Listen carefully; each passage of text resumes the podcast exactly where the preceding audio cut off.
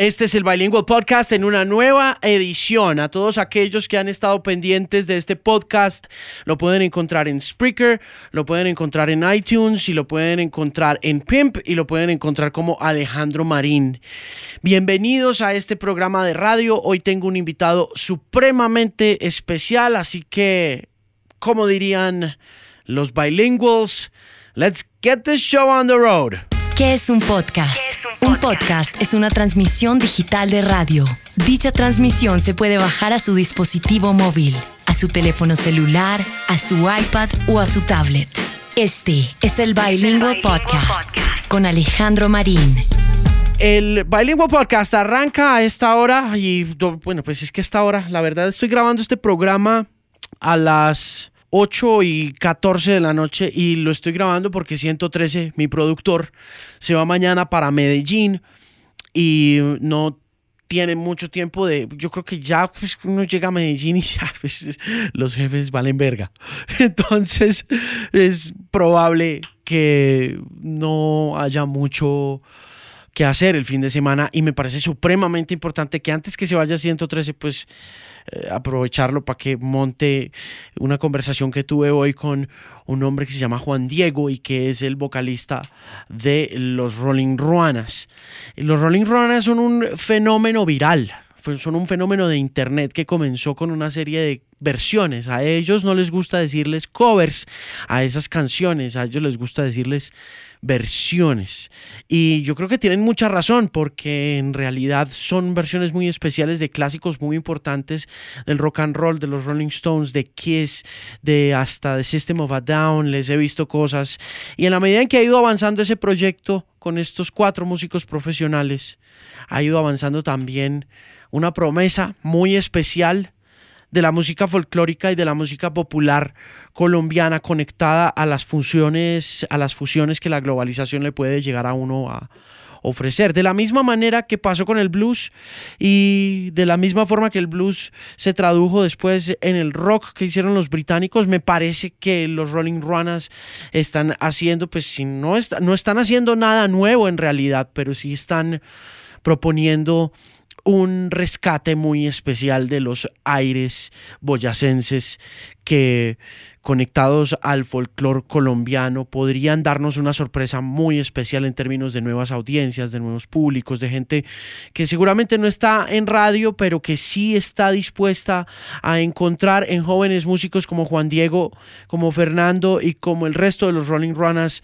a una nueva camada de representantes musicales que se paran al frente de una tarima con instrumentos, con aires colombianos, con espíritu rockero y por supuesto con un bagaje muy especial de música alternativa que está conectada a nuestra conciencia política, a nuestra conciencia social, a nuestra conciencia musical, a todo lo que sucedió en los 90, a todo lo que pasó con la contracultura de la música rock en Bogotá, a todo lo que pasó en México con Café Tacuba, en fin, es una historia fascinante y espero que la disfruten de corazón.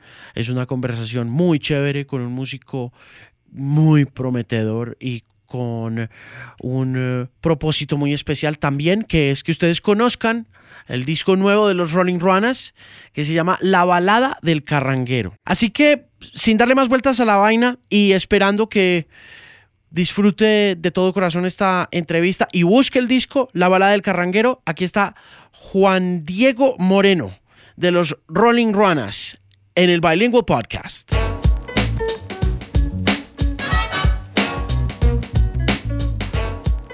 Juan Diego, bienvenido. Qué bueno tenerlo acá por fin, qué bueno conocerlo. Pues eh, lo he visto por ahí, como le digo, en ruedas de negocios, cosas así, pero no, no habíamos tenido la oportunidad como de conversar y de sentarnos un momentico a charlar. ¿Cómo va todo? No, Alejandro, para mí es un gusto estar acá y qué bueno que podamos charlar un poco de, todo lo que está sucediendo. Pues hábleme un poquito de los inicios de los Rolling Runners, dónde comienza el proyecto y todo, porque pues eh, uno los conoce por toda la, toda la fiebre que ha despertado el eh, proyecto en en la web, pero ¿dónde comienza todo?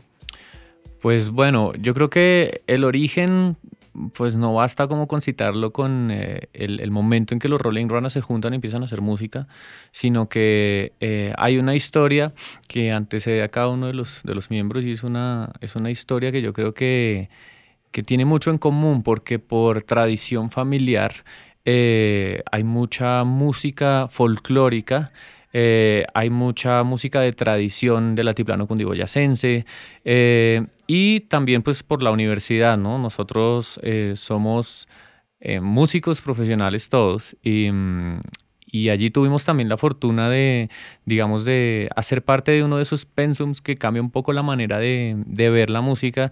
a veces el arte se, se, vuelve como un currículum y se repite año tras año y no se renueva, pero digamos que tuvimos la oportunidad de estudiar eh, de manera renovada y, como resignificando un poquito las músicas folclóricas, por un lado.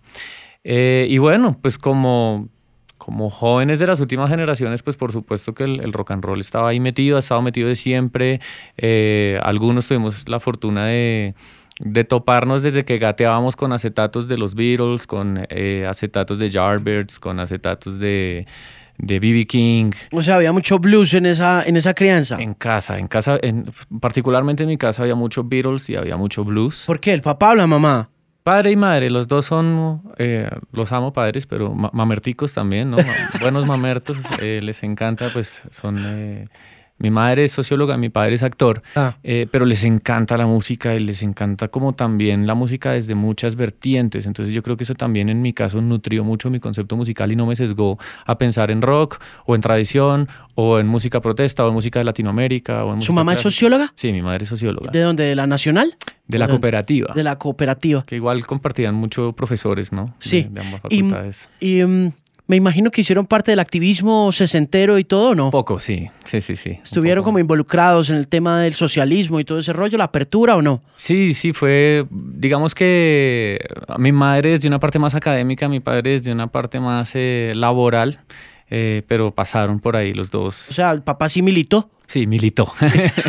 sí, sí, sí, sí, literalmente. ¿Y el papá qué es lo que hace? Es actor. Ok. Actor de, sobre todo de tablas, actor de teatro. Wow. Y pues. ¿Cuánto lleva actuando?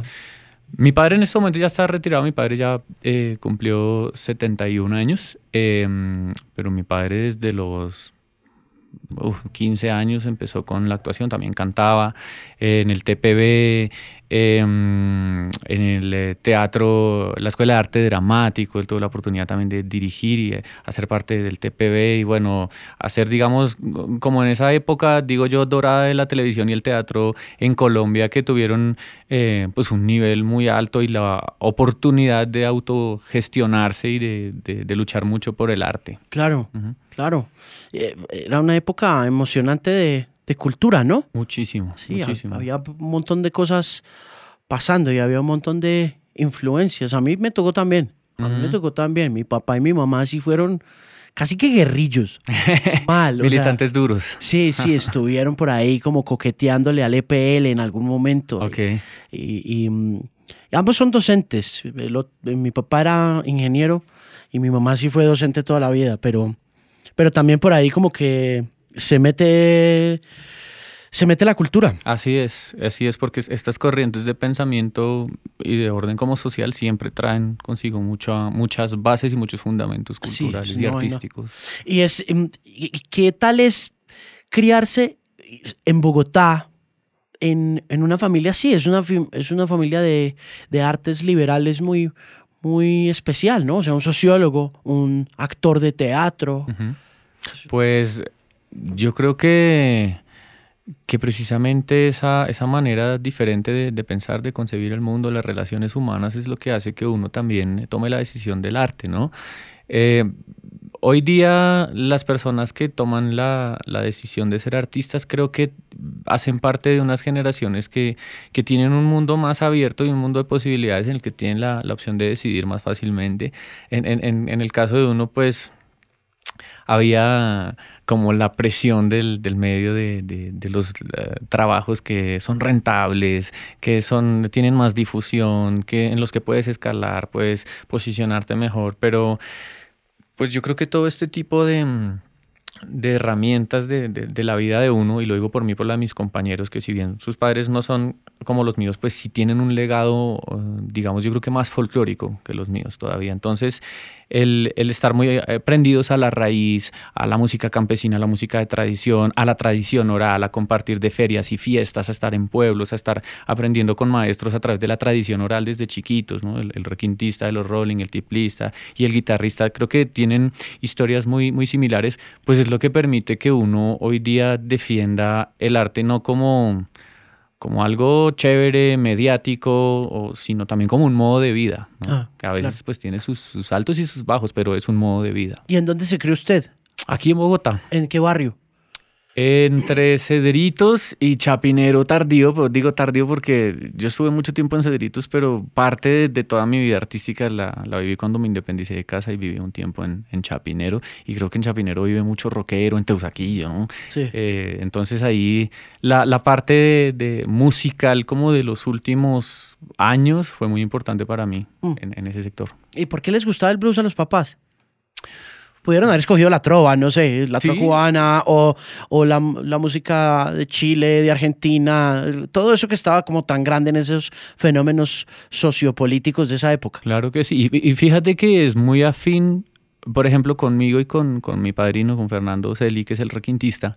los dos iniciamos con un dueto de, de, nombre supremamente creativo, Juan y Fer, eh, y hacíamos eh, música de tradición eh, popular latinoamericana. No, la, no decimos llamarla folclórica porque el, el folclore es un poco más eh, nativo, ¿no? la música de tradición popular está más impregnada como por pensamientos un poco más globalizados, de ciudades más grandes, de otro pensamiento, ¿no? Entonces, a mí, por ejemplo, no sé, Serrat, Alberto Cortés me encanta, eh, por supuesto Mercedes Sosa, eh, Violeta Parra, ¿no? Que eran cosas que estaban muy en, la cultura de, mi casa, pues crecí escuchándolas a la par que escuchaba los Beatles, a la par que escuchaba B.B. Em, King, Moody Waters, ¿no? Que yo creo que son cosas que llegaron a casa, pues porque toda la gente, como, como decíamos ahorita, que comparte esos ambientes, siempre está muy pegada del, del arte, de la música, entonces hay mucho conocimiento en difusión y pues en esa época no estaba la, no estaban las redes sociales ni toda esa facilidad de encontrar música, sino que todo era pues la misma tradición oral. Sí, era social. Era social. Era verdadera, una verdadera red social. Así es. O sea, es que hoy en día uno dice las redes sociales, pero uno sabe que la música siempre ha sido la verdadera red social porque la que se ha compartido, se ha pasado de mano en mano, de cassette en cassette, de disco en disco y luego... Un trueque completo. Siempre ha sido un tema de trueque. Y yo creo que a mi generación eh,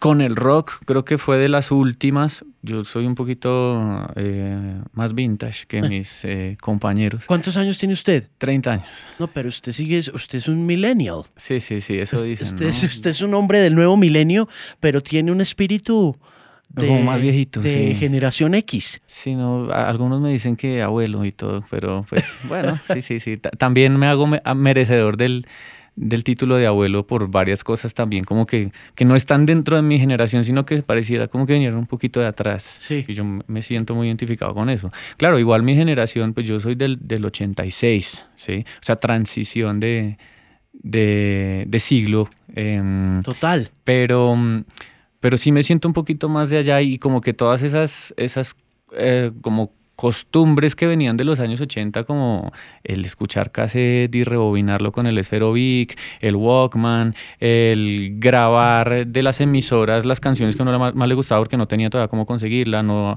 las discotiendas todavía no traían muchos discos, entonces la única manera que uno tenía de, pues de, como recopilar esos tesoros era grave los cassettes, escúchelos, guárdelos, apréndase las canciones, cántelas en ese, en ese entonces, pues yo estaba como más cerca empíricamente a la música todavía no, sabía que iba a ser músico, ¿no? Pero viví como ese final, ese, ese coletazo final de esa generación que, que supo que era como compartir la música mano a mano, que en, la, en, sus amigos y en sus círculos sociales era como, uy, ese man conoce harta música y tiene los discos de no sé quién y no sé cuánto, y, uy, ese man conoce bastante, o ese man va donde el otro que va y le dice y le cuenta, y bueno, es toda una tradición.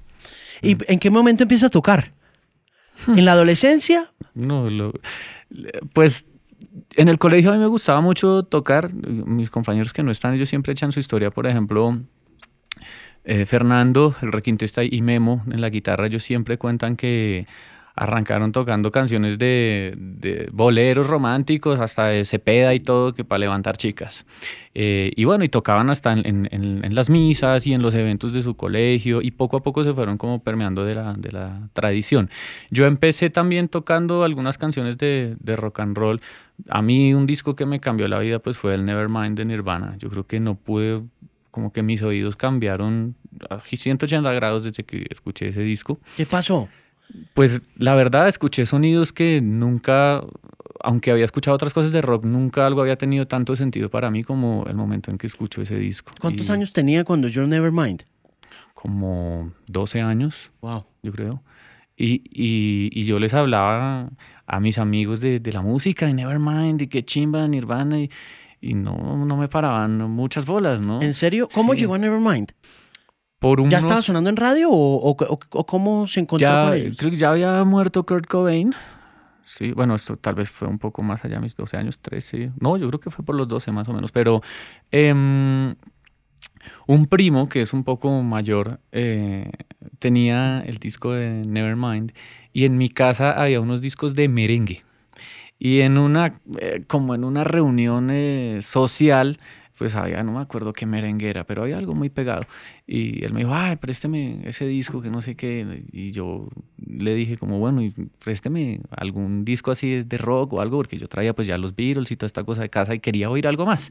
Y yo veía que todos estos chinos que eran un poco mayores que yo, pues tenían camisetas que decían Nirvana, que tenían un loco ahí como medio oído, como con las mechas por la cara, y, ¿no? y Kurt Cobain, ¿no? Kurt Cobain, porque todavía no sabía nada en inglés tampoco. Entonces yo dije, bueno, yo quiero ese disco, préstemelo. Y me prestó el Nevermind, hermano, y eso fue como, de verdad, fue, me transformó la vida. La, la, percepción del rock a mí me cambió con ese disco y de la música en general, porque, porque sentí cosas que nunca había sentido. ¿Lo escuchó todo de principio todo, a fin? Todo, todo, todo. Se conectó las, desde el principio. Sí, sí, sí, todas las canciones. Es curioso que, con ese disco haya pasado eso. Sí. Y a, una, a un nivel eh, generacional importante, que, que lo hayamos puesto y no hayamos podido detener. Sí, sí, sí. Y no le hayamos podido dar stop. Como no, que... fue increíble porque era de esos discos donde uno decía es que esto no tiene, no tiene pieza mala, es que cada canción era mejor y todos los estados emocionales, ¿no? Entonces, desde el icono de Smell Like Teen Spirit hasta Territorial Pissings, que es supremamente fuerte, o hasta Something in the Way, que es una depresión total. Y eso era un viaje, yo como a mis 12 años, pues como sufriendo toda esa todo ese trance emocional que yo no sabía describir, yo no sabía cómo describirlo realmente, pero me partió el alma así, ese disco completamente. Y empecé a coger una guitarra que tenía mi mamá, que le habían regalado, le habían heredado hace muchos años, una guitarra, estaba bien, bien rota y con cuerdas de hace para 10 años, yo creo.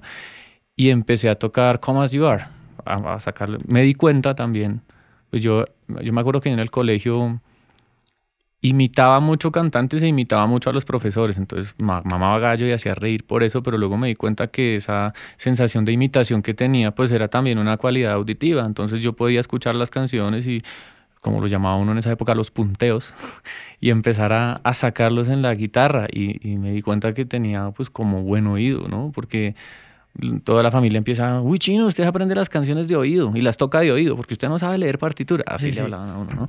claro. eh, y yo sí no, no sabía leer, jamás mi vida me había enfrentado a una partitura, pero, pero esos sonidos no me dejaban dormir y yo tocaba y me llevaba la guitarra para el colegio. Sí, a veces ¿Y qué hasta... le dijo la mamá? ¿Y qué le dijo el papá? No, a ellos siempre les, pues claro, ver que, que, el, que el hijo empieza a militar en el arte desde chiquito, pues no sé, yo creo que a ellos siempre les gustó. Pues que luego voy a otra parte de la historia, que qué berraquera hablar de esto, creo que nunca había podido hablar como tan a fondo, eh, porque creo que hasta ahora cuando uno vuelve y narra esas historias como que se le revelan cosas a uno Claro, mismo, empieza ¿no? uno a darse cuenta de, de por qué, dónde, cómo, cuándo, uh -huh. es chévere. Y hay otro rollo y es que yo alcancé a hacer eh, tres semestres de sociología. Ok. Mm. ¿En la cooperativa o en la nacional? No, en la Santoto. en la Santoto. Y, y, me iba bien, porque siempre me han gustado claro. las humanidades, siempre me ha gustado eh, leer, argumentar, escribir, me gusta. Eh, pero yo sentía que yo tenía ahí ya una banda eh, de nombre muy sugestivo, se llamaba Deep Throat. Deep Throat. sí, una banda como de grunge, como de punk rock, ¿no? Una cosa y yo creo que hoy día escucho los temas y todavía no sé bien qué son, porque hasta un poco Pero tiene todavía, grabaron disco y todo. Sí, un EP, un pequeño EP y lo, lo, lo conservo. Y yo pensaba mucho más en, en, en, Deep Throat y en las canciones que, que en Engels y que en Marx y que en Durkheim. Yo pues sí los leía, argumentaba hacia mis, mis ensayos, mis escritos, mis exposiciones, pero era más, mucho más importante lo otro. Lo que pasa es que yo no había tenido formación musical instrumental y aquí las universidades cuando uno hace un examen de ingreso siempre ya le piden un nivel básico para ingresar. Entonces yo dije, bueno, pues ya no es para mí.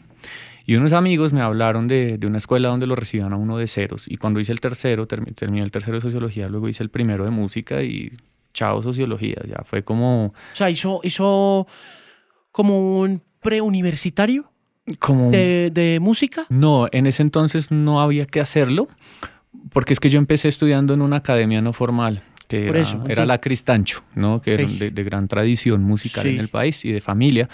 Pero hubo también un, hace ya varios, como 10 años, un decreto que salió por ley que todas las universidades tenían que tener su facultad de artes eh, y ojalá de, de música. Pues muchas empezaron a interesarse por la música, pues en principio por la ley, pero, pero bueno, igual funciona. Y eh, finalmente la Cristancho se integra a la Sergio Arboleda. ¿no? Entonces yo ya hice luego mi, mi carrera en música, se hizo como toda la transformación del, del pensum y, y terminé estudiando allá.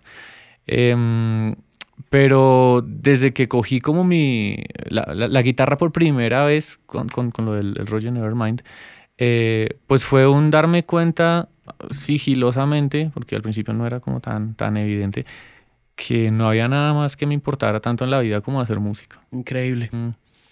increíble. No, a mí me habría aterrorizado eh, estar en esa posición a los 14 o 15 años, porque creo que no habría sobrevivido. como, como muchos no lo hicieron. Sí, creo que no- es- escoger la música como forma de vida, como oficio y como profesión, porque es que creo que son como cosas distintas.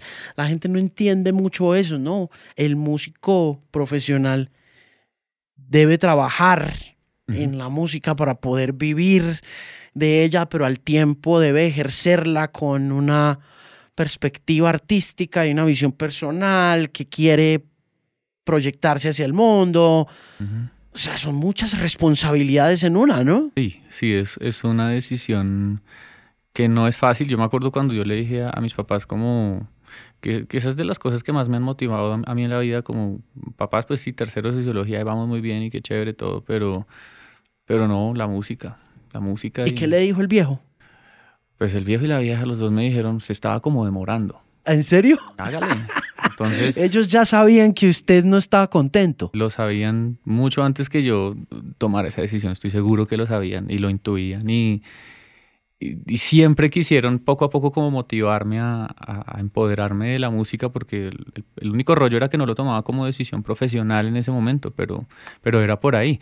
Y es cierto, o sea, la, decisión, la decisión de estudiar a uno música o dedicarse a la música le trae muchas responsabilidades. Eh, a veces el, el camino es complejo, enfrentarse a sus propios procesos creativos da susto. em, tener una figura económica no eh, estable en muchos momentos, em, pero pues de eso se trata y yo creo que la inestabilidad del oficio es lo que hace que, que uno se pregunte tantas cosas y tenga como tantos sentimientos encontrados que terminan en canciones. Los papás siguen juntos. Sí, mis padres son eh, de esas familias como neolocas, eh, que creo que es otra de esas cosas que a mí me ha enseñado tantísimo en la vida, ¿no? Es, es como... Sí, pues es que la crianza lo es todo, ¿no? Pero son de esas familias aparentemente disfuncionales, ¿no? Donde padre vive por un lado, madre vive por el otro, pero son los mejores amigos. Ok. Sí, o sea, la llevan increíble y seguimos compartiendo fiestas, almuerzos, cosas, ¿no? Pues como amigos ellos, pero como grandes amigos. Mucha gente lo ve afuera y no entiende, pero toda esa disfuncionalidad es la que le hace a uno tener la mente de artista. Si no, pues el salirse del esquema y del código, creo que los artistas retamos un poco esos códigos y esos, esas pequeñas fronteras porque a la final son muy pequeñas. Todo el tiempo y cada vez, ¿sabe qué? Cada vez menos. Que es lo interesante también con los Rolling Runners, que te, conversar todo esto también llega uno a esa conclusión, que hay una cosa muy bonita que pasa con los Rolling Runners, que yo le decía a Camilo, el manager, cuando estábamos cuadrando la entrevista, porque sería muy del putas poder grabar la entrevista y ponerla al servicio como del público masivo, pero digamos que la responsabilidad comercial de la emisora no me permite decir, pues voy a poner a los, a los Running Runners porque ya está construida la fórmula de comercialización hacia cierto producto. O sea, estamos vendiendo anglo, estamos vendiendo pop, estamos vendiendo a Katy Perry, estamos vendiendo eh, Chainsmokers, vendiendo Calvin Harris, ¿no? Lo que está de moda. Es el mercado. Exacto. Pero eh, están ustedes allí y los ve uno en las redes y ve uno ese crecimiento enorme de redes sociales y luego ve uno que hay un impacto de pronto en shows o en conciertos y empieza a ver uno que se empiezan a desprender un poco ya del concepto eh, de cover como originalmente pudo haber nacido el divertimento de, de, presentar a los Rolling Runners como esta cover band de los Rolling Stones y todo ese rollo y empieza uno a verlo crecer. Pero aún así sigue desafiando el status quo. O sea, es, es muy desafiante. Es estar haciendo carranga, estar haciendo este tipo de espectáculo, eh, usando una experiencia eh, foránea basada en la crianza a través de la música grabada de los europeos que cogieron una forma folclórica, ¿no? Es, Y de repente es volverlo a ver acá, puesto en Bogotá, y diciendo, ok, qué, retador es. Y, y, me parece retador en el sentido de que llega a la radio, se mete, o sea, juega, eh, juega, juega la pelota con, con, los protagonistas del momento y de repente, incluso hasta podría llegar uno a decir, están de moda los Rolling Runners. Puede ser, ¿y por qué no? ¿Cierto? es, es, una cosa, es una cosa interesante, pero cada vez menos, ¿no? Cada vez menos hace eso la música, cada vez menos desafía nuestra perspectiva, nos pone a mirar para adentro también, porque creo que también han hecho una tarea chévere en la forma como no sé, no sé cómo vean ustedes al, fanático que tienen, cuál es su fan o exactamente dónde están parados en el mercado y si ya se han sentado a mirar eso.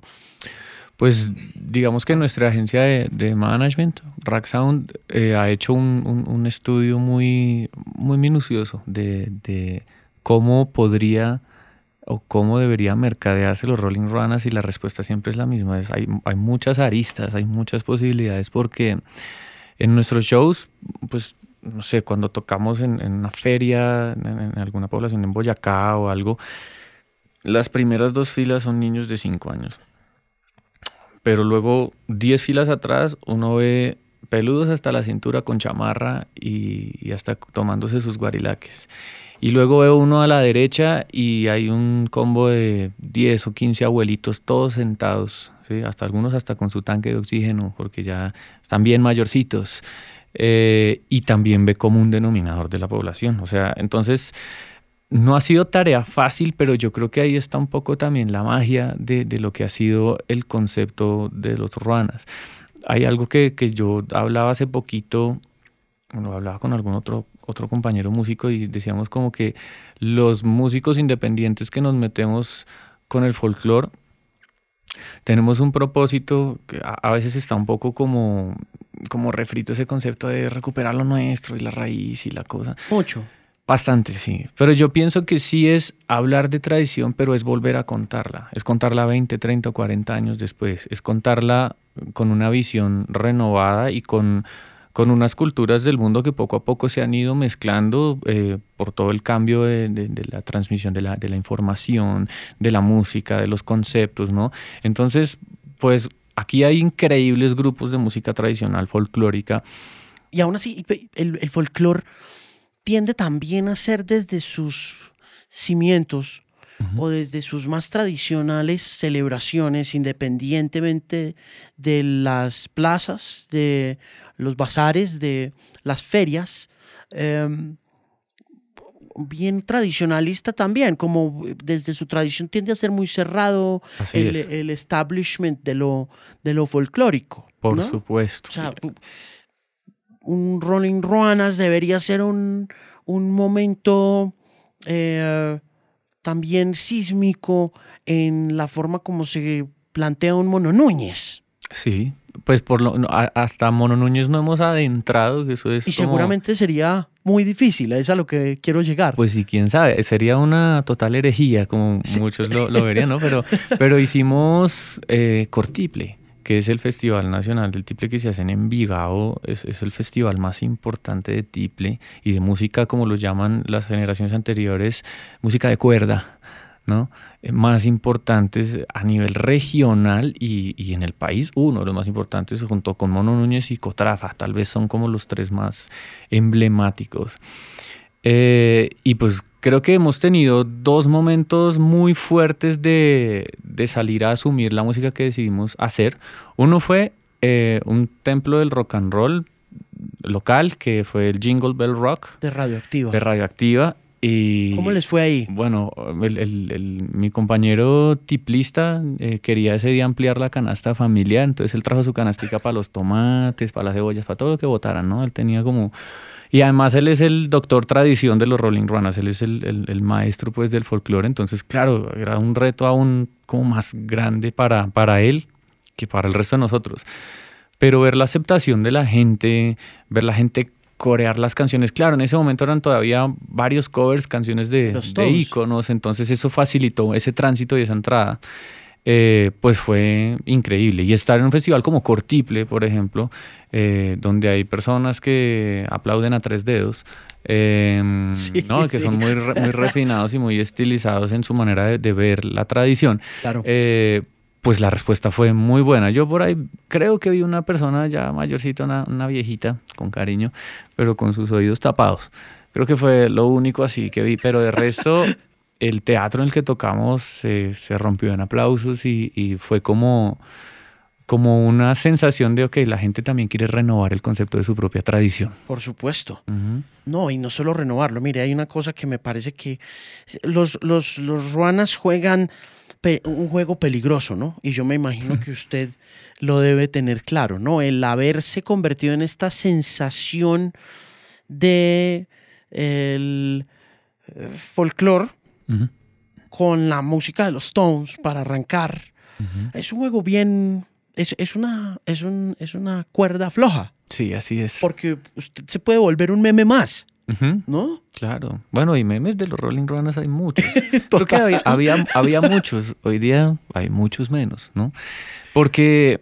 ¿En qué momento siente que usted que estalla esto y, y, y, y, lo hacen esperando ese, esa respuesta? Como, como que dicen, hagamos estas canciones de los Stones y, y, las, y, montemos este show eh, televisivo para internet, on demand. pues eh, muchas de las cosas que, como, como ya pues hemos hablado, que nos llevan al momento de juntarnos, pues todo lo que antecede en la vida de cada uno es lo que va a resultar en lo que, lo que conocemos ahorita como los Rolling Runners. El inicio fue un acorde fallido del tiple, que quería hacer un, un re menor y una cadencia muy tran tran de toda la música tradicional, pero de pronto terminó siendo una cosa más etérea, tacatán, y todos como que dijimos, ¿dónde hemos escuchado eso? It's been a hard day's night. Entonces escuchamos como el inicio tal cual del acorde de Hard Day's Night y empezamos a cantarlo ensayo tras ensayo, dos, tres compases, no más. Pero el cuarto ensayo dijimos, venga, ahí nos queda tiempo, ¿no? Que además ensayábamos, eran ensayos de cuatro horas, ensayábamos eh, media hora y el resto filosofábamos y tomábamos tinto. Entonces todavía no, no teníamos ni idea para dónde íbamos. Pero el día que decidimos montar a Hard Day's Night, ese mismo día se subió a las redes y tuvo como, como 180 mil visitas, un número grande. Es una vulgaridad. Sí, un número grande. es decir, ¿ya estaban montando videos? ¿Ustedes ya estaban trabajando con web o está... No, esa fue primera vez y, nos reuníamos solo para tocar música de tradición folclórica y como decimos en el, en el argot del músico, para chisguear, ¿sí? para hacer una chisga, un, un trabajo con un grupo de música campesina. Pues esto pasó, tuvo estos views y nosotros dijimos, vea, suena muy chévere. La gente que comentó en ese video como, uy, no, eso pinta para viral, jajaja, no sé qué. Y entonces a mí se me vino a la cabeza como que muchos de estos sonidos del tiple y del requinto se me parecían como al sonido del banjo, como al sonido de la guitarra folk. Absolutamente. Y, a muchas cosas como de las sonoridades del bluegrass, de algunos antecesores del rock and roll como el honky tonk, como no sé, unas y las cosas, también de por allá del oriente europeo. De, Así es, no, No, los aires irlandeses, escoceses. Por supuesto. Todo, Tenía todo ese rollo. Y, y fíjese usted que me parece curioso que lo mencione un poco porque los Mumford Sons son casi que contemporáneos con ustedes. Sí, sí, sí, sí. Sí, ellos. ¿Ustedes cuándo montan su primer video de Hard Day's Night? Mm, esto fue en mediados de 2015. 2015, ok. Sí, sí, sí, ya los Mumford Sons habían hecho un... Un par de videos, tal vez. Un, trasegar de, de recuperación o de reavivamiento de los aires del bluegrass conectados con los aires de Escocia. que, me parece muy curioso eso, porque ahí es donde yo le digo, hombre, em, claro, está la novedad de tener. ¿Cuántos son? ¿Cinco? Cuatro. Son cuatro. formato tradicional. Son, cuatro carrangueros de Ruana parchados, cantando Stones, cantando Beatles, cantando cosas que de inmediato conectan con una audiencia rockera. Pero, eh, digamos, ¿cómo se traduce ese siguiente paso? ¿Cómo uno hace, cómo dar el siguiente paso de de ser el viral del momento y de tener esta canción que, está funciona, que ha funcionado súper bien y que traspasa cualquier barrera de tiempo, de espacio, a, decir, recuperemos lo nuestro con este espíritu de los Rolling Runners.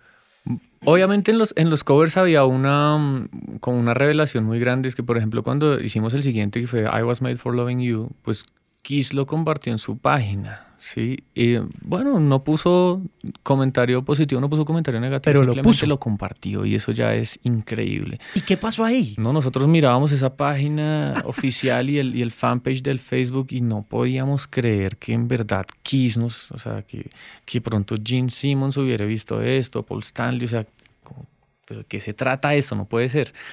Hicimos luego el cover de Painted Black, eh, habíamos hecho un, un mix ahí como con Satisfaction y Painted Black y ya tenían en tres días pues millón de, views y millón para arriba, que ya era pues bueno, tremendo. Y creo que ahí es donde le debemos mucho a, a, Camilo y a Rack Sound, pues a la agencia de management, porque uno como músico raso hay muchas cosas que ignora también de, lo que tú decías hace un rato, que es el negocio, la industria y el, el comercio de, de, la música. Y nos decía, bueno muchachos, los covers pues tienen un periodo de caducidad, ¿sí? Ahí tienen, detrás del cover viene la fecha de vencimiento. Entonces, la opinión de ellos era, aquí hay potencialmente una reinvención de un género tradicional y algo nuevo que contar, que puede hacer historia. Apostarle no va a ser fácil desde ningún punto de vista. Mm, ustedes que, quieren, que creen. Y creo que nosotros, como en el oficio de músicos, nos dimos cuenta que queríamos lo mismo, ¿no? Y, y ahí Caminos, pues un poco como contra la pared, y nos dijo, en tres días quiero un tema. En tres días quiero un tema de ustedes, un tema propio. Eh, nosotros al principio un poco choqueados porque no, el músico no compone así, el músico se inspira y toma su tiempo y no, pues que va, el músico también tiene que componer cuando tiene la necesidad de componer y punto, o sea, son ambas cosas. Claro, lo que, lo que hablábamos, el oficio versus la profesión. Exactamente. Ambas cosas conectadas a la fecha de caducidad del modelo del cover y la necesidad de construir un producto nuevo en la brevedad, de manera casi que industrial, porque así se hicieron esos covers y así alcanzan ustedes cierta notoriedad, pero la caducidad le obliga al manager a decirles, exactamente, entréguenme algo ya. Sí, así es. Es, es, un poco de presión por, por todas las partes, pero yo sé que en el fondo siempre está como el hagan algo de eso que ustedes pueden hacer y, y, de hecho la confianza de management para con, para con nosotros siempre ha sido anterior a los covers incluso. Ellos desde que tocábamos eh, música tradicional siempre vieron algo, siempre, siempre nos querían grabar, siempre querían hablar con nosotros, ¿no? Entonces, y bueno, allí decidimos hacer, eh, ya me, me tomé la vocería porque creo que de los cuatro era el que más había tenido oficio con escribir canciones. Mm, yo no sé tocar ni tiple ni requinto, yo toco guitarra, algo de guitarra y algo de, de bajo, pero pero bueno, con, con, con, esas estructuras uno simplemente se defiende en, en otro o sea, instrumento. es cantar? Sí, yo, ¿Usted es cantante? Yo soy cantante, digamos, de profesión. Pero siempre he tocado guitarra, me ha gustado componer y me han llamado la atención como los instrumentos armónicos. Entonces, eh, en ese momento le, le compré uno, un tiple, un tiple viejito a, a Jorge Mario, al tiplista de los Rolling, y empecé a, a buscarle como por dónde, ¿no? Y lo mejor es que yo no sabía tocar tiple, porque siempre que uno sabe tocar un instrumento, uno va condicionado por la manera en que ese instrumento se toca. Entonces yo fui a buscar riffs de blues en el tiple, ¿no? Y me salió una cosa así como muy CC Top, como tip, tip, tip, tip, tip, y me salió, que fue nuestra primera canción. Y yo digo. sí, exactamente. Es, para el que conoce CC Top, ahí está metido. Eh, y esta canción, pues creo que es uno de los primeros eh, y grandes pasos, que, la canción se llama Ruanas On, y fue ese desligarse del cover para empezar a proponer y a empezar a decir, el artista no solo interpreta, sino también crea. Es difícil crear, pero vamos, pues vamos de frente. Y a la fecha yo creo que la canción propia de los Ruanas más, eh, más pegada en un show de los Ruanas es Ruanas On. ¿Sí? Tanto original. sí, original. O sea, tanto como si fuera un cover y la gente corea y, canta con nosotros. Entonces, ya ver que la gente pasa de corear un cover a corear pues tus canciones es una satisfacción muy grande como en, en, hacer que la gente sienta esa misma emoción que una canción tan, tan, tan metida y tan eh, como tan importante les haya causado pues lo mismo, ¿no? Mm.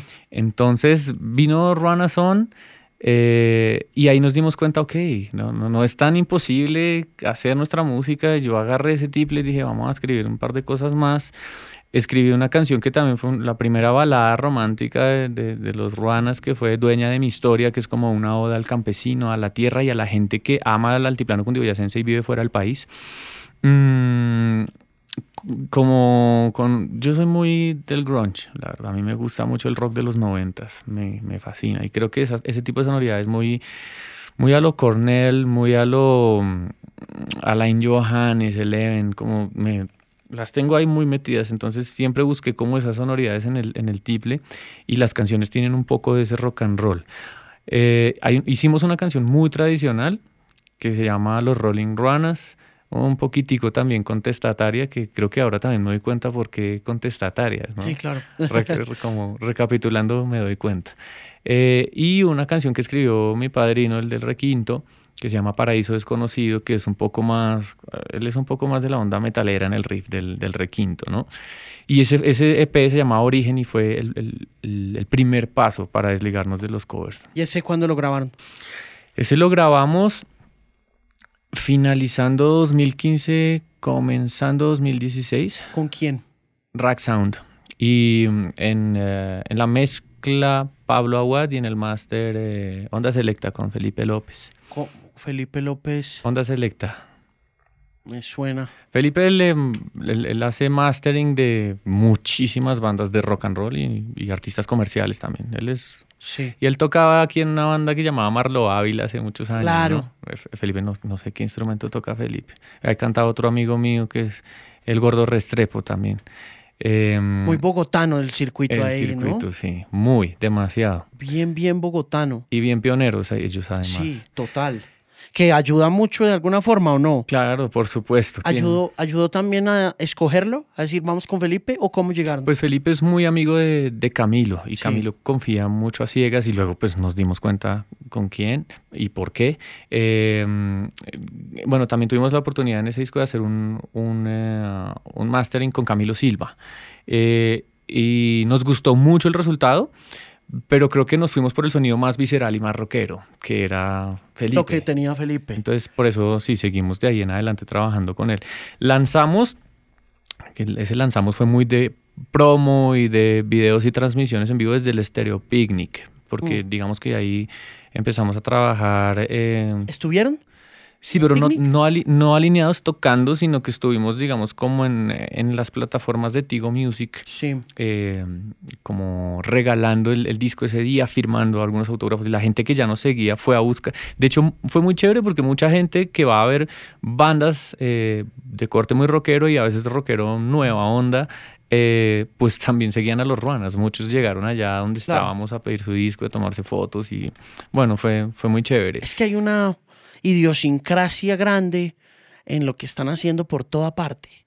Desde, desde la forma como lo crearon hasta la forma como se educó y la manera como se construye su eh, compromiso musical y artístico en la universidad y cómo Bogotá como epicentro universitario también ha sido durante 25 años pionera en exactamente eso, conexiones profundas y raizales con el rock y la, la música nuestra. Pasó en México con los Tacubos y con una camada del 86 para acá, ¿no? Pues sí, Caifanes y ese rollo y se replicó con nosotros acá también, con Bogotá y no sé, el, el- el espíritu este de esta ciudad tan conectado de alguna forma a esa tierra campesina, a ese altiplano cundiboyacense, a ese olor a la tierra mojada y a la papa y a la cerveza y, y el hardcore y el metal y el grunge, ¿no? Sí, por supuesto. Es una cosa muy brava. Y es que acá, o sea, Bogotá es, es la casa de muchas familias eh, boyacenses, ¿no? Que emigraron a, a la ciudad como en, que en años 30, 40, mucho, ¿no? Cuando Bogotá empezó como su expansión como ciudad capital. Y, y todo lo que es eh, Cundinamarca y Boyacá eh, está aquí muy, muy metido. Desde familias ya, eh, hemos dicho que su, su árbol genealógico ha seguido desarrollándose aquí en Bogotá, hasta, no sé, la señora que trabaja para uno en la casa haciendo el, el servicio, y todos son de, de Samacá, de Socotá, de mm, Tibasosa, de Nopsa, sí, y entonces se encuentra uno que aquí realmente hay mucho, hay, hay- muchas de esas eh, migraciones del campo a la ciudad eh, y que a ellos particularmente no se les había cantado con su música tradicional, De ¿no? acuerdo. Porque hablando de, de- de- de ciudad, eh, de Bogotá como, como, en, esa, en esa ciudad en la que suceden todas estas fusiones, pues ya se había hablado de muchos folclores de las costas del Pacífico, con, con nuevos ritmos, em, con algo de pop, algo de rock, algo de hip hop, no sé, pero... Eso, eso exactamente le iba a decir, porque creo que ahí hay otra cosa en la que eh, se siente una, una- un surgimiento o un renacimiento, y es que en los aires folclóricos de los que hemos eh, conversado y que, se- y que han gozado de la popularidad inspirada en la música para bailar, ¿no? Mm, en la música medio alborotada o en la música del trópico. Y que llegan a los más centrales eh, lugares del consumo musical eh, y los más conservadores también y reservados porque es indiscutible que Bogotá es una ciudad de, de, de habitantes retraídos y un poco también apeñuscados unos entre otros, entonces eso produce cierta reserva de unos con otros independientemente de, de, de- de lo apeñuscados que, que vivamos. Eh, y que también sufre de esa de, eh, de ese mamertismo del apoyo a lo local, del apoyo a los aires folclóricos, sin tener en cuenta este tipo de aires, donde bien puede haber un baile, pero no es necesariamente ni el más sexy ni el más sensual, Así es.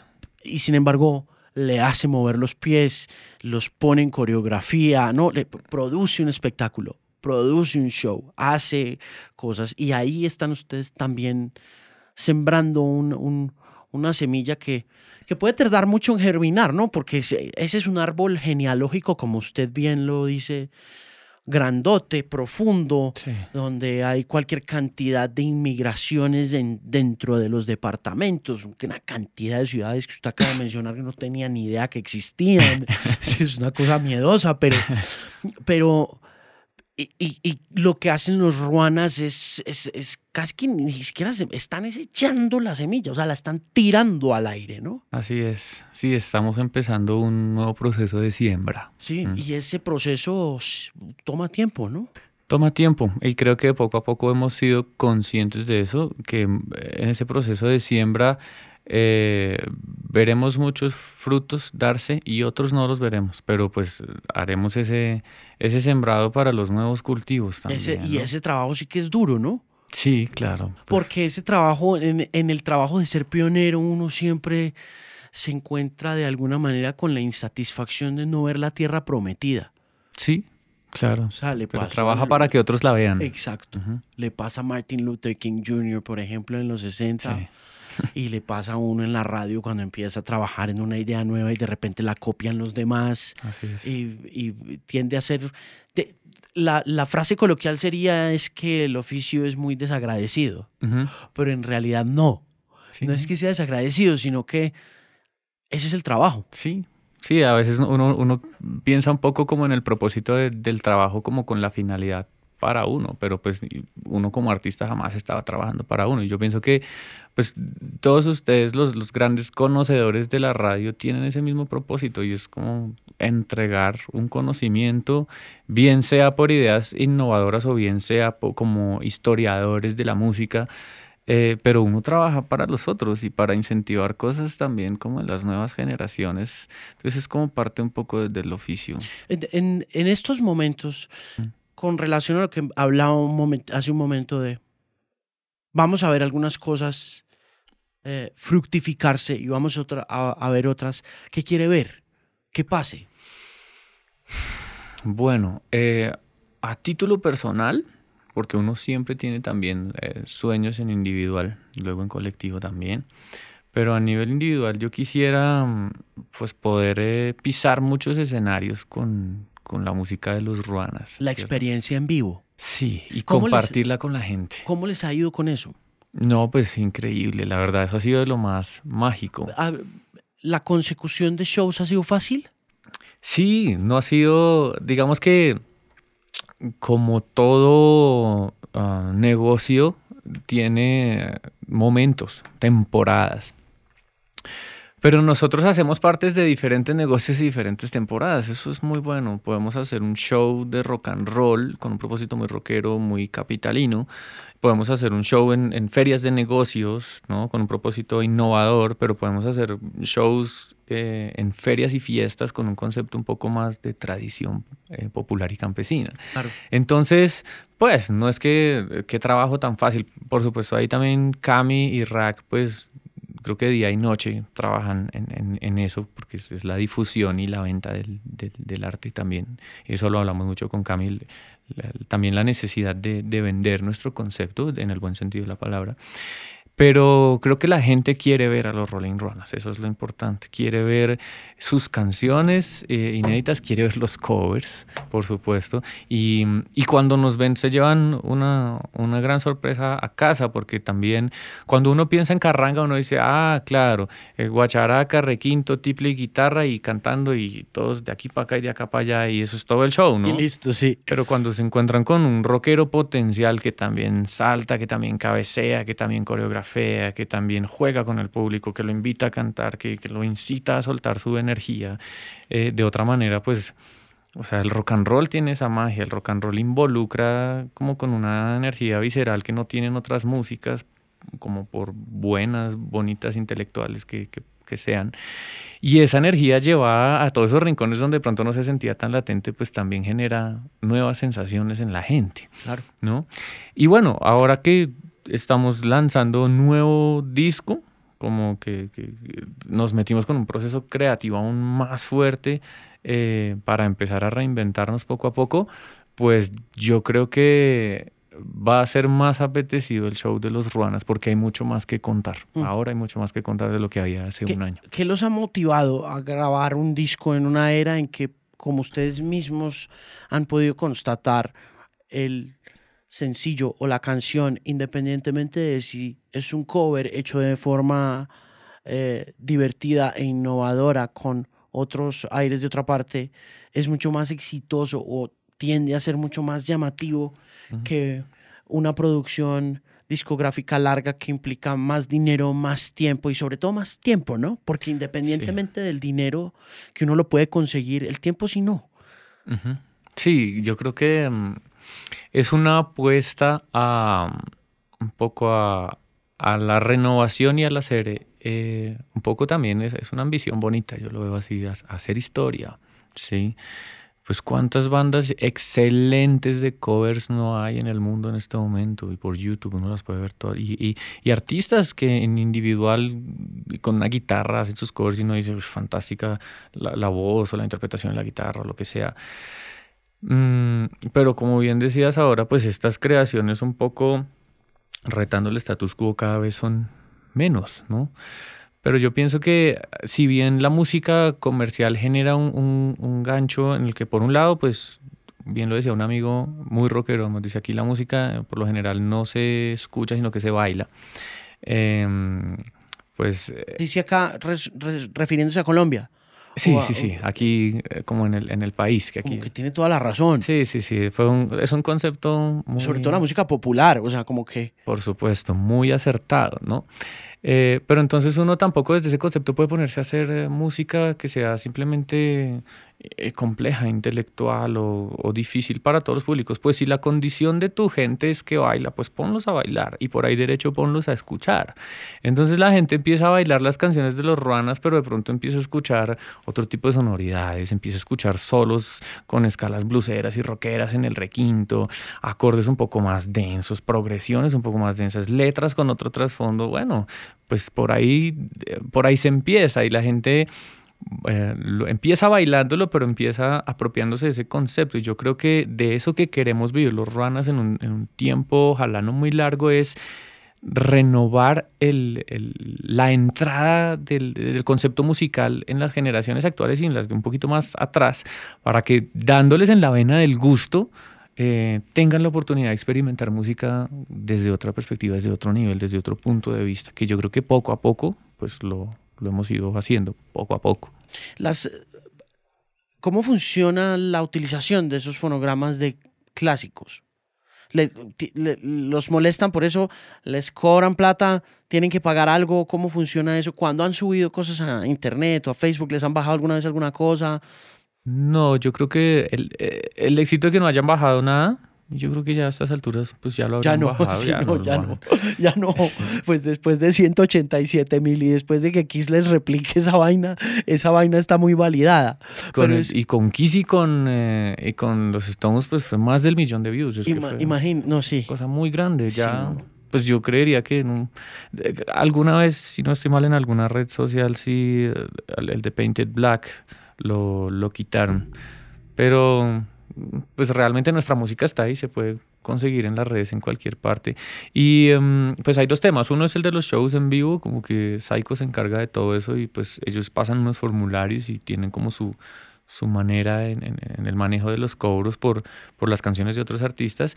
Y otro ya es el, el permiso cuando uno quiere grabar, quiere em, tener como el, el, Sí, ese sí es otro rollo. el sí, como el- la versión, porque cover pa- para mí es más como una versión de, de estos clásicos y quiere sacarlo al mercado, así sea en plataformas digitales o en Sí, el no. disco. Ahí hay que pedir permisos, hay bandas que cobran, hay bandas que no cobran nada. Me acuerdo que alguna vez con, con Fernando, el, el- el requintista de los Rolling, hicimos un, un cover del Puñal y el, y el Corazón de Café, Café Tacuba. Tacuba. Eh, y por hacer cualquier uso que quisiéramos del tema nos cobraron 7 mil pesos, ¿no? Una cosa así como muy como por el protocolo de recaudar. Significativo, Sí, nada más. significativo. No, no, no fue más allá. Pues hay otros, otros derechos que ni siquiera se pueden conseguir, pero creo que lo que hemos querido hacer como, como con, con ciertas canciones, que de hecho el disco de ahora trae dos covers, uno es Crazy Little Thing Called Love de. Queen y el otro es Toxicity, que ya mucha gente lo conoce. Pues hicimos todas las diligencias de permisos y la verdad, hasta con Toxicity que era difícil porque los, los derechos estaban repartidos, pero pues ¿Cómo estaban repartidos? Sony tenía una parte, Parte, sí. y la otra parte lo tenía creo como un agente privado. Mm, Seguramente Rick Rubin o qué, o no. la verdad no recuerdo. Cami es el que tiene el dato, pero y e- eso hacía que fuera muy difícil de, de, de- de- la organización que se encarga aquí de eso, que es Acodem, nos dijeron es muy probable que no se pueda, pero pues se dio, se dio y Increíble. sí, fue increíble, la verdad, porque esos dos son de nuestros covers No, favoritos. ese Toxicity es fenomenal, sí, hermano. es, Ese es es los- fantástico. Ese es de los buenos que se han hecho ustedes, ¿no? Sí, yo creo que es el que más nos gusta. Sobre todo porque, y ese sí que es bien pintoresco de los millennials que pueden llegar a ser, ¿no? sí, claro, ya es otra Porque etapa. es el 2000, Sí, está, 2000 está parado ahí al comienzo del siglo, antecitos del 9-11, después del grunge, del rock, Sí. y le meten ustedes Sí, ahí su guacharaca y toda la vuelta. es, un- es muy, muy bueno. Sí, y es una canción que sale de la tradición campesina em, estadounidense.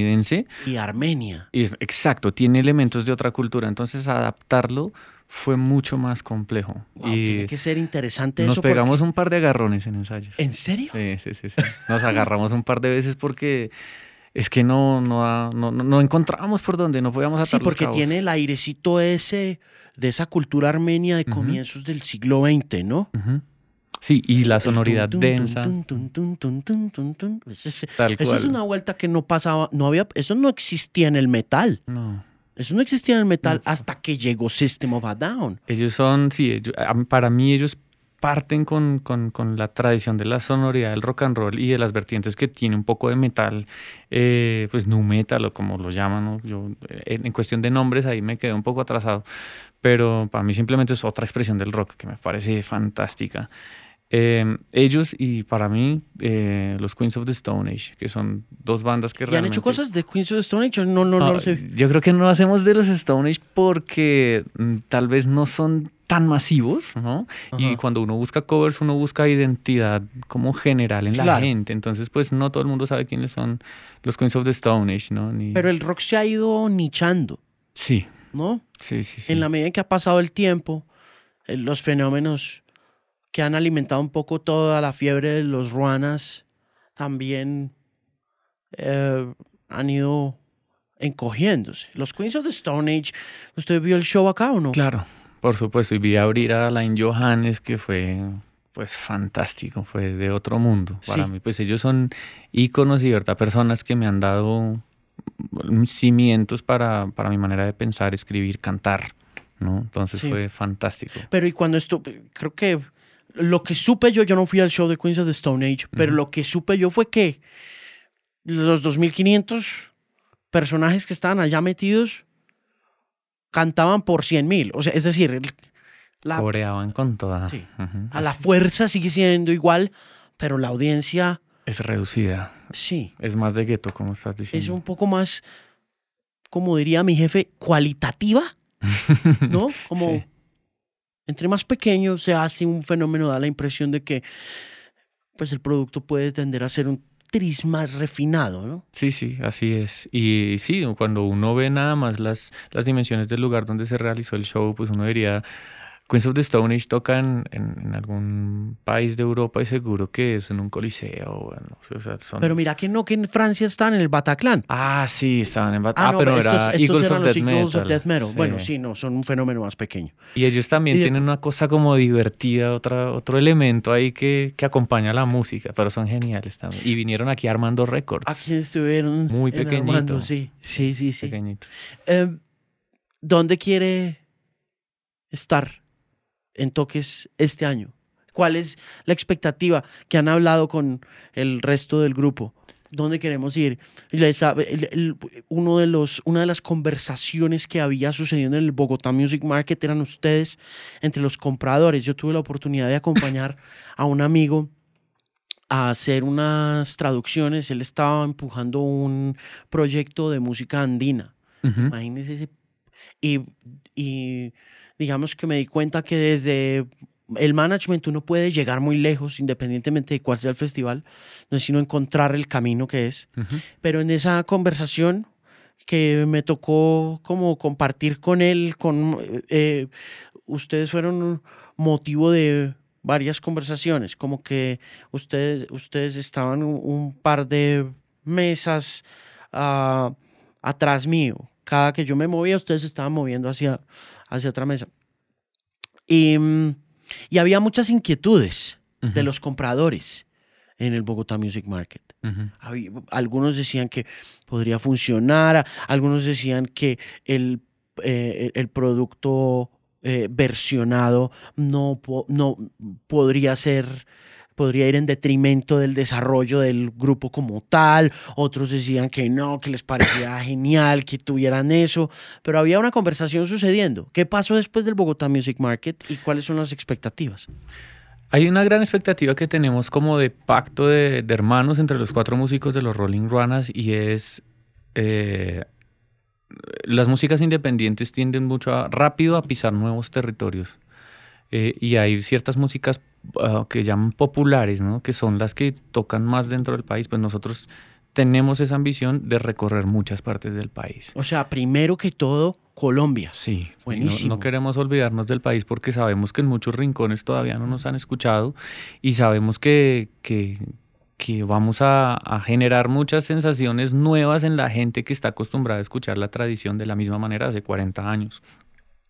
Y porque queremos conocer Colombia. Ya, o sea, eso es, creo que es un sueño para los cuatro. Ya hemos tenido, 2016 fue un año increíble, o sea, viajamos bastante. ¿Cuántas, ¿Cuántas fechas tuvieron? Vendimos cerca de o más de 30 shows. que eso es muy bueno.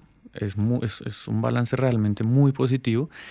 Mm, y ahí, eh, eh, ahorita ya como varias eh, fechas, eh, pues pronto después del lanzamiento sobre todo las, las vamos a publicar en territorio nacional. Por supuesto que después del BOM, eh, las puertas como hacia otras latitudes pues empezaron a abrirse. Ahí van, eso es, eso es- es algo que uno también hace paso a paso. Em, pero yo creo que mucho tiene que ver el lanzamiento del disco La balada del carranguero, eh, en en el que ya ahondamos un poco en el concepto musical, exploramos otras sonoridades del rock, eh, hacemos otras cosas con la música campesina también, en el que tendremos una oportunidad de tener un concepto más maduro, más eh, como una evolución del sonido de los ruanas para pisar mercados de otras latitudes. Y yo creo que una de esas cosas que, una de esas cosas que estaban diciendo en el bomb de de pronto los covers pueden ir como en deterioro eh, poco a poco del, del, material de este grupo. Pues nosotros no es que lo veamos tanto así, pero sí sabemos lo que decíamos un rato que tienen fecha de vencimiento y que este es un momento para crear e innovar y le estamos apostando a eso y sabemos que, que yo creo que lo- los mercados de afuera eh, tienen más los ojos puestos en eso, en las nuevas propuestas creativas. ¿no? Total, claro. Sí, ahí hay plata. Sí, claro, también. Ahí hay platica. pues muchos éxitos, hombre. Qué gusto conocerlo, qué bueno que haya pasado por acá y, mm, y pues la mejor de las suertes con el disco, ¿no?